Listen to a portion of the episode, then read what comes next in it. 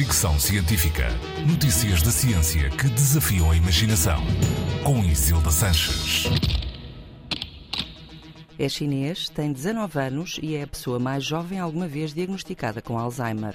O diagnóstico foi feito no Departamento de Neurologia do Hospital Xuanwu, em Pequim. Os médicos afirmam que o paciente começou a revelar problemas de concentração aos 17 anos.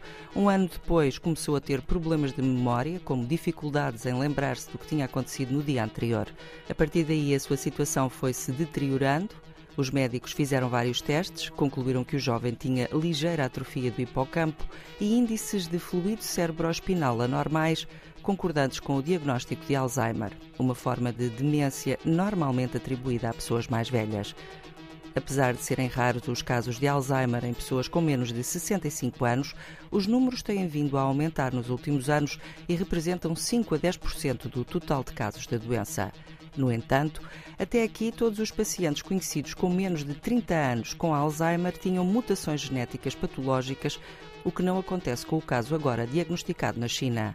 A comunidade científica começa a questionar-se sobre se a demência é de facto uma doença de pessoas mais velhas e se este não é um caso isolado, indicando que a Alzheimer está a atingir também pacientes mais jovens e saudáveis.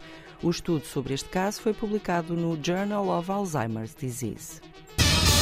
Fricção Científica.